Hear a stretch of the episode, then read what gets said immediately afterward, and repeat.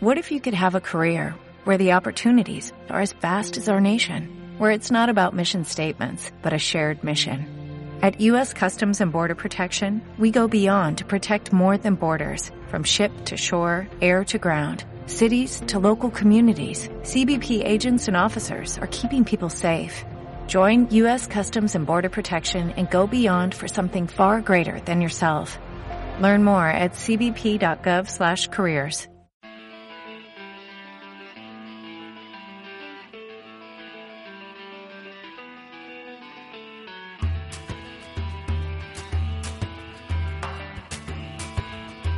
Piedra de toque con Iñaki Macazaga.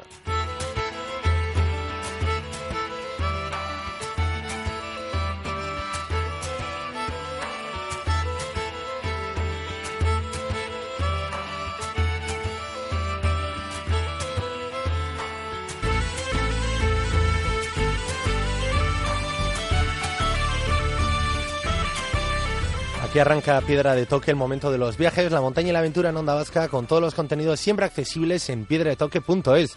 Hoy viajamos a través de dos novedades editoriales, dos nuevos libros que nos presentarán sus propios autores.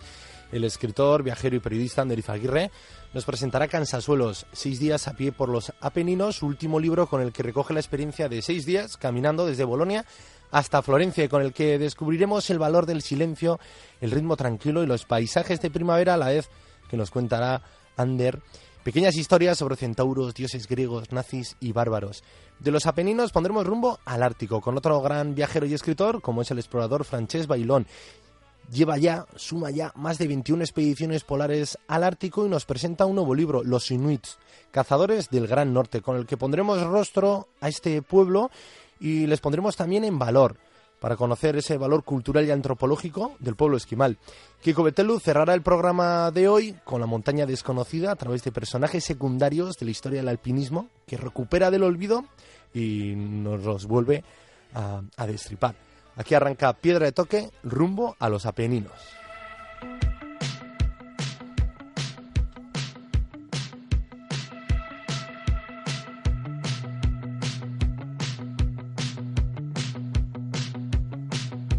I ragazzi si erano dispersi nella notte fredda.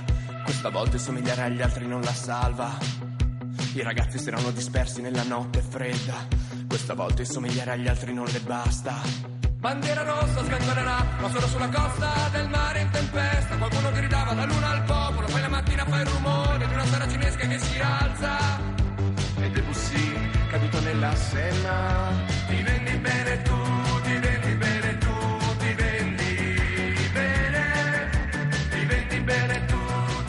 Cansasuelos, seis días a pie por los Apeninos.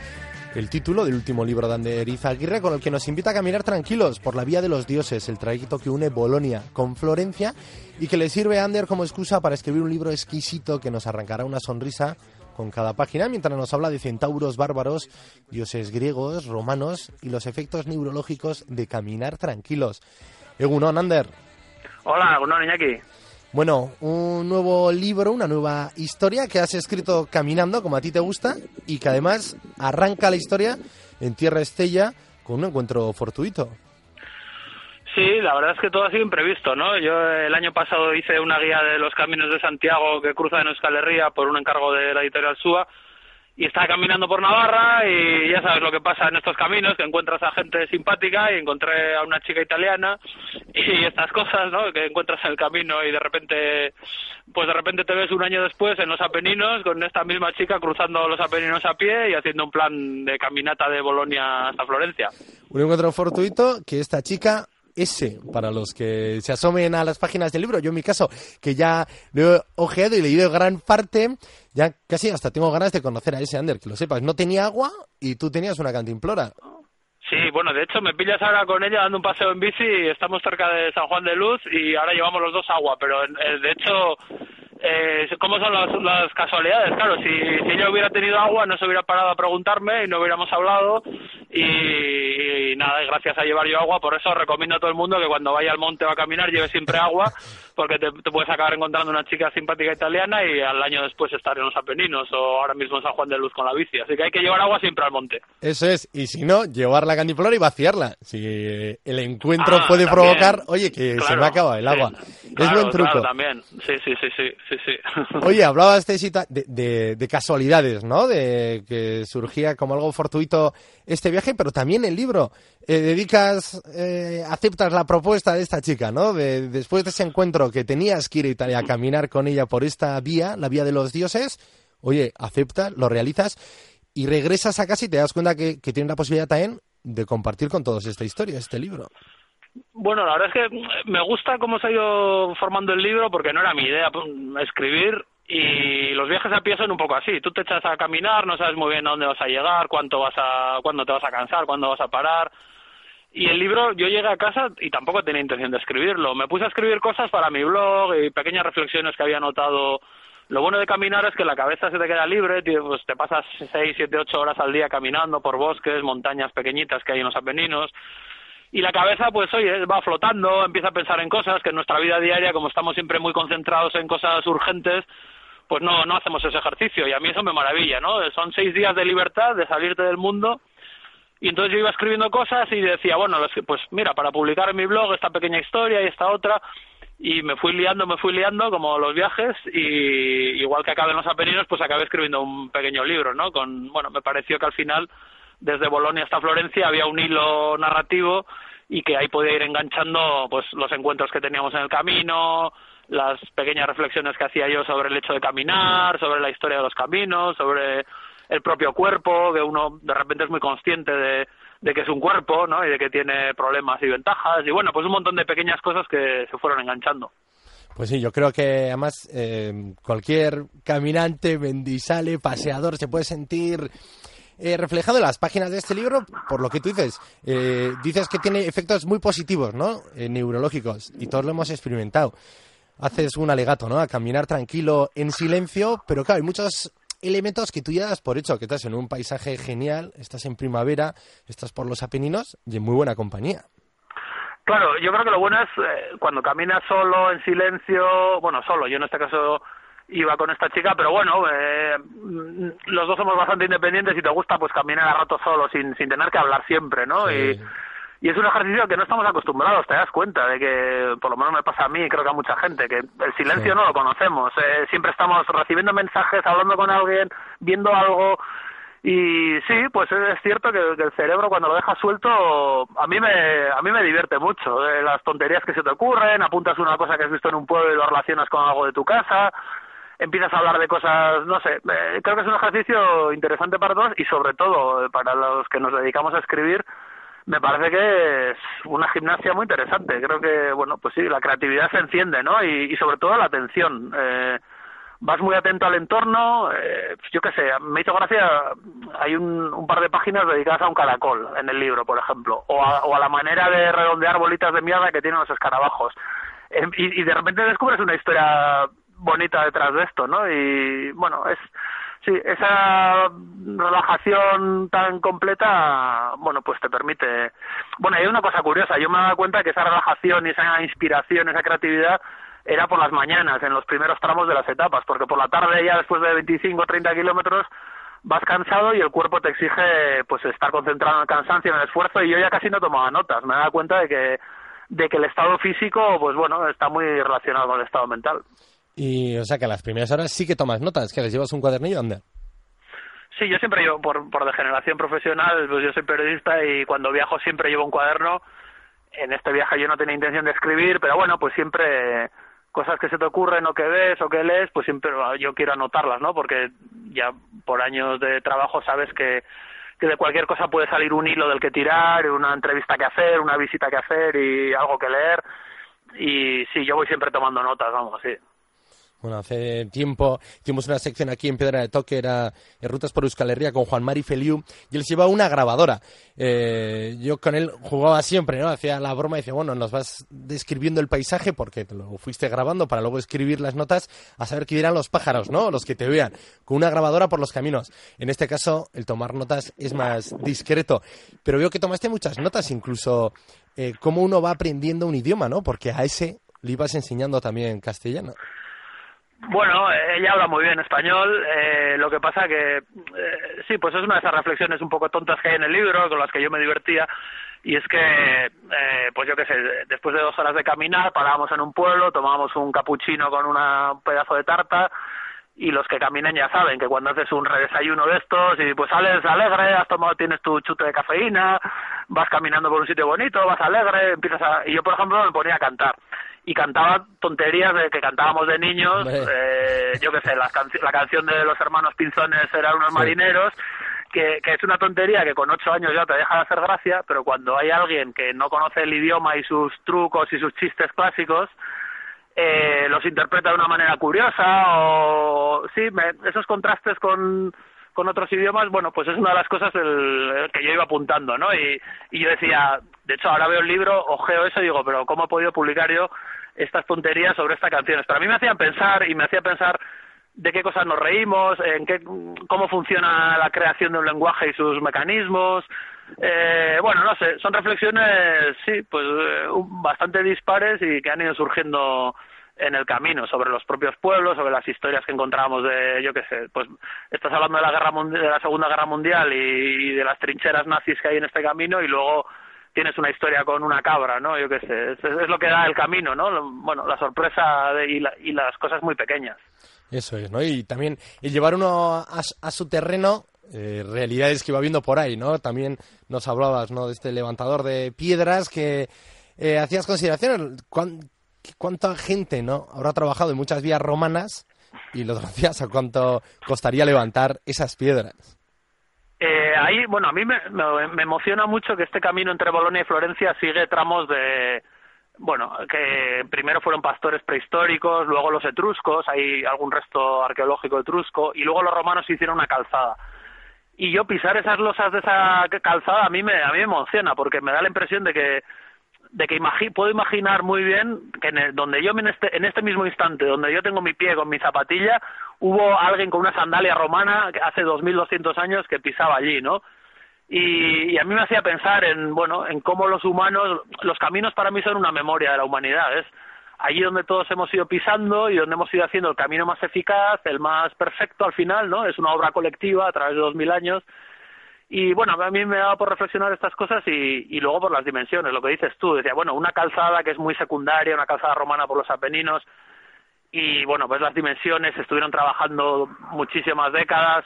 Y bueno, pues sí, yo hacía la comparación de cuántas piedras tenía que levantar mi Elcho Saralegui, que levantó 329 kilos de una vez, pues yo para traerlo a medidas comprensibles vascas, pues lo comparaba con, bueno, eh, un millón de Miguel Saralegui no hubieran bastado para para hacer esta calzada romana, ¿no? Y, bueno, estos son, pues eso, pequeños chistes y tonterías que salen en el camino. Eso es, que yo no sé si ahora te sonrojas al verlos por escrito, pero eh, a mí sí que yo creo que cualquier lector le arranca una sonrisa Además que, que, que, se siente reflejado, que cuando uno camina tranquilo y por un lugar exótico más o menos, pues disfruta del paisaje y, y, hace sus propias interpretaciones.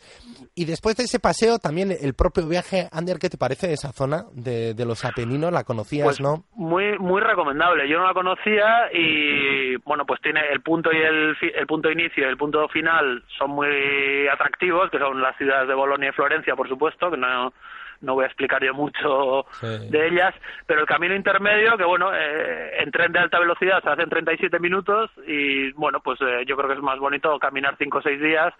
Hay un sendero balizado, que es lo que llaman Vía de los Dioses. A mí me disgusta un poco ese nombre, porque como acabo de explicar, yo creo que ese camino es muy humano, que recoge la historia de los pies humanos y, y creo que no hace falta mitificarlo, ¿no? Pero bueno, esto ya son eh, obsesiones mías. Se llama la Vía de los Dioses, la Vía de Lidei, está balizada, hay algún mapa, pero está muy poco, claro, no tiene nada que ver con lo que aquí conocemos de Caminos de Santiago y demás rutas con albergues, con un montón de guías, de mapas. eh, se puede hacer perfectamente, pero bueno, eh, la infraestructura es más precaria y tienes que estar seguro de que vas a llegar a un pueblo en el que hay un sitio donde dormir o una tienda en la que comprar algo para cenar. No está tan claro que lo haya siempre. Entonces, bueno, todavía tiene ese componente de pequeña aventura que, que a veces en los caminos muy masificados, pues bueno, a todos nos gusta la comodidad, por supuesto, pero a veces, bueno, pues eh, perdemos un poquito el sentido de aventura. Entonces, este recorrido de Bolonia a Florencia, el que lo quiera hacer, si, si busca un poquito de información, se llama Vía Degli Dei, Vía de los Dioses, eh, yo lo recomiendo muy vivamente. Vale. ¿Qué tal la carne de caballo?